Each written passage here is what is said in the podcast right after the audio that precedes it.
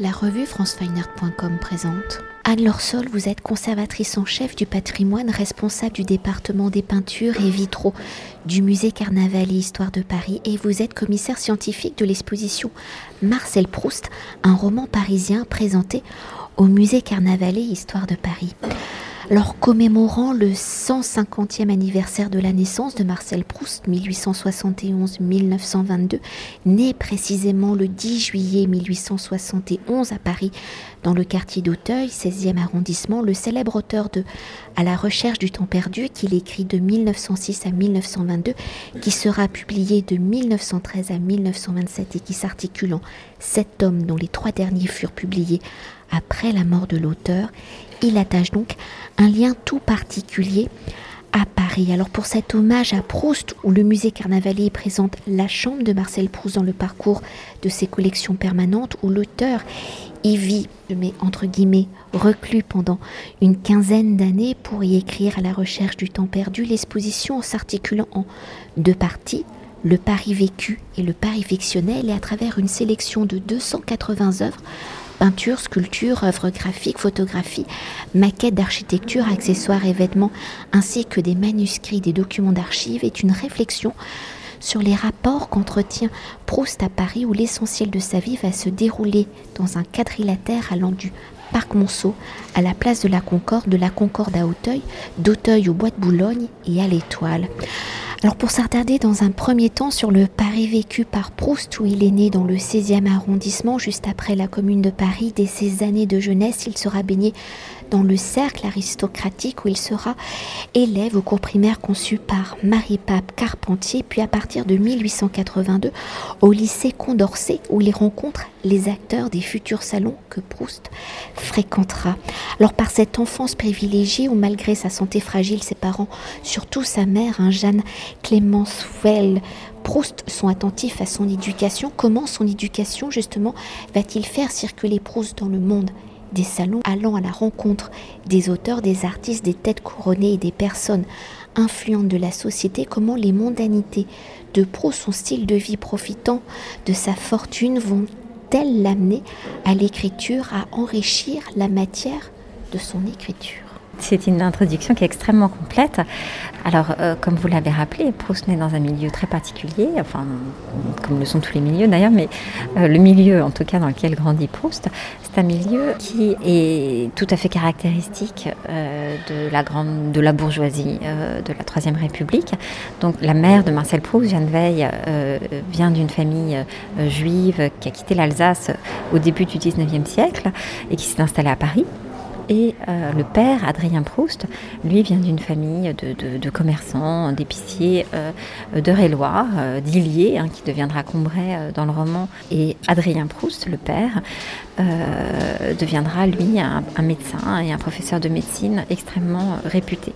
Ce couple, Jeanne et Adrien Veil, Jeanne vient, elle, d'un milieu cultivé, elle cousine avec euh, la famille Crémieux, hein, qui est dominée par la figure d'Adolphe Crémieux. Cette alliance, si vous voulez, euh, de deux, de deux sensibilités, de deux cultures différentes, euh, font de Marcel Proust un enfant qui bénéficie effectivement de, de, voilà, de la surface sociale qui est procurée par la profession de son père, mais également de la culture, de l'intérêt pour les choses intellectuelles, littéraires, qui lui est apporté par sa mère.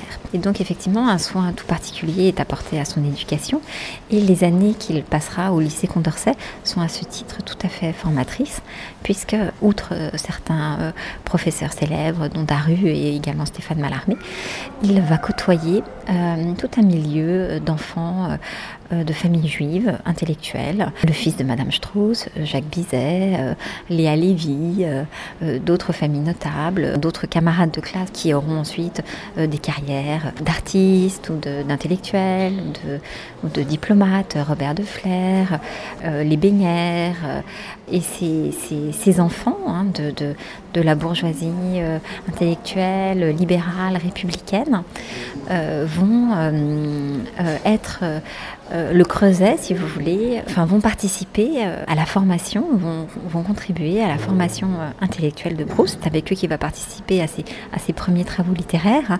publiera une revue qui s'appelle Le Banquet avec ses premiers textes. Et puis également, car ils viennent de familles mondaines qui reçoivent, être le premier palier vers, vers la sociabilité élégante à laquelle aspire. Proust sera reçu euh, euh, de façon intime par euh, Madame Strauss, qui est une salonnière très célèbre. Hein. On dit qu'une partie de l'esprit de Madame Strauss a servi à forger l'esprit des Guermantes, hein, qui s'incarne dans la figure d'Oriane de Guermantes dans le roman.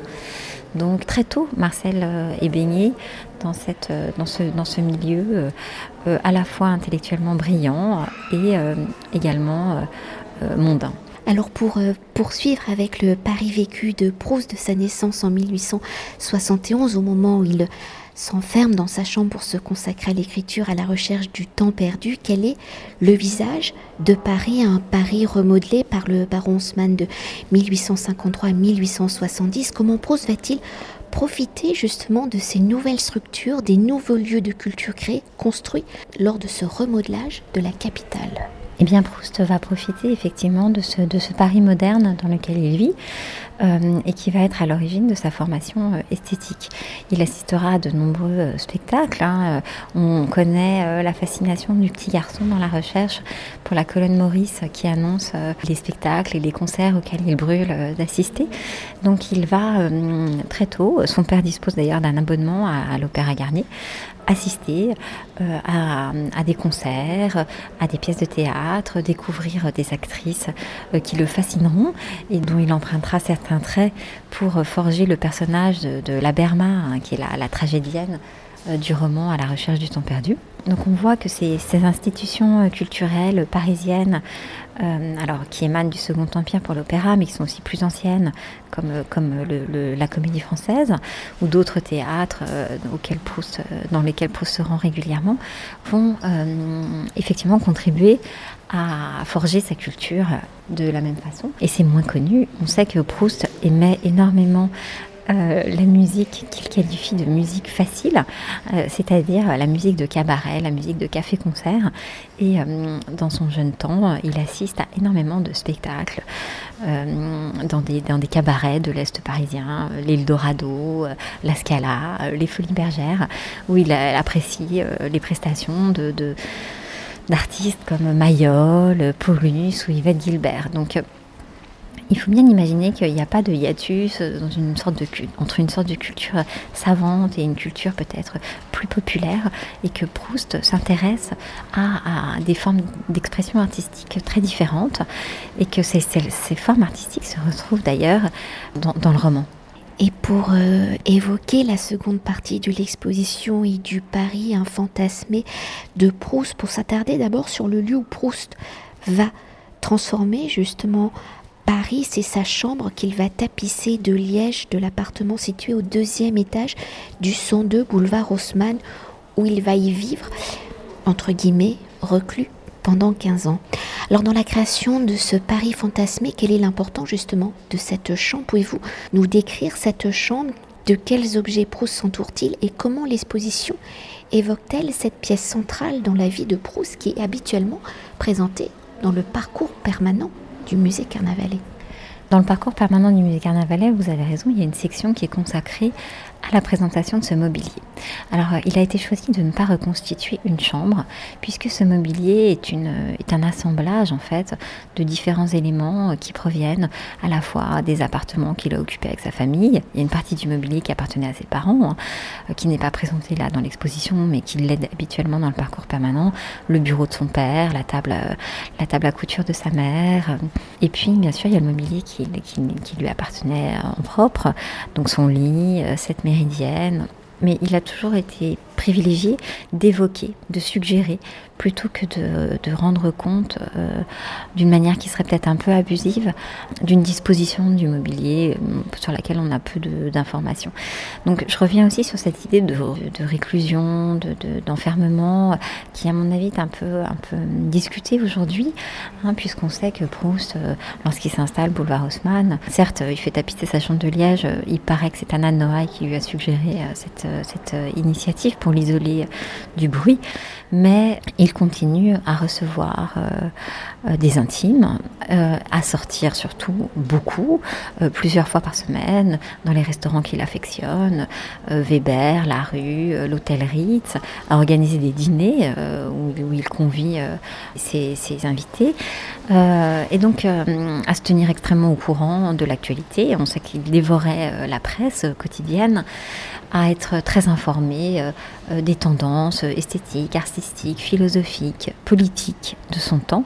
Et donc, il faut, à mon avis, un peu minorer cette, euh, cette impression. Et pour euh, continuer sur le pari fantasmé de Proust, où pendant 15 euh, années, il va donc se consacrer et créer les personnages à la découverte du temps perdu dans ce grand projet littéraire articulé, je le rappelle, en sept tomes, et je vais les citer. Du côté de chez Swann, à l'ombre des jeunes filles en fleurs, le côté de Guermande, Sodome et Gomorre, La prisonnière, Albertine disparue et le temps retrouvé. Alors comment Proust plante-t-il justement le décor de la vie de ces personnages, plus de 200 sur quatre générations? Comment y décrit-il Paris, son Paris fantasmé est-il proche de son Paris vécu? Et comment à la recherche du temps perdu montre-t-il les similarités ou les différences Quels sont ces lieux emblématiques évoqués par Proust Ces lieux sous la plume de Proust deviennent-ils des personnages à part entière du roman et à travers la prose de Proust, quelle est l'image de ce Paris? Alors, les lieux de la fiction euh, coïncident avec les lieux euh, vécus. Euh, et c'est vraiment tout l'intérêt de la cartographie qu'on propose dans l'exposition c'est-à-dire qu'ils permettent de montrer effectivement qu'il y, a une coïncidence, si vous voulez, entre le Paris euh, dans lequel vit Proust, et puis ensuite le Paris qu'il évoque et euh, où il fait vivre ses personnages. Alors on retrouve, sensiblement les mêmes quartiers, les mêmes lieux. Un marqueur qui est très intéressant, c'est que, comme vous le savez, À la recherche d'un perdu, c'est aussi un roman euh, qui pose la question justement de la relation entre l'espace et le temps.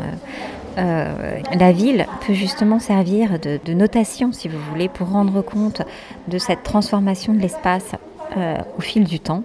Et euh, la transformation de, l'environnement urbain, la transformation, le déplacement vers l'ouest des élites, euh, des élites sociales et culturelles à partir du Second Empire, tous ces détails, tous ces indices laissés par, par l'écrivain au fil de son, de son, de son œuvre permettent justement d'apprécier le changement de la ville.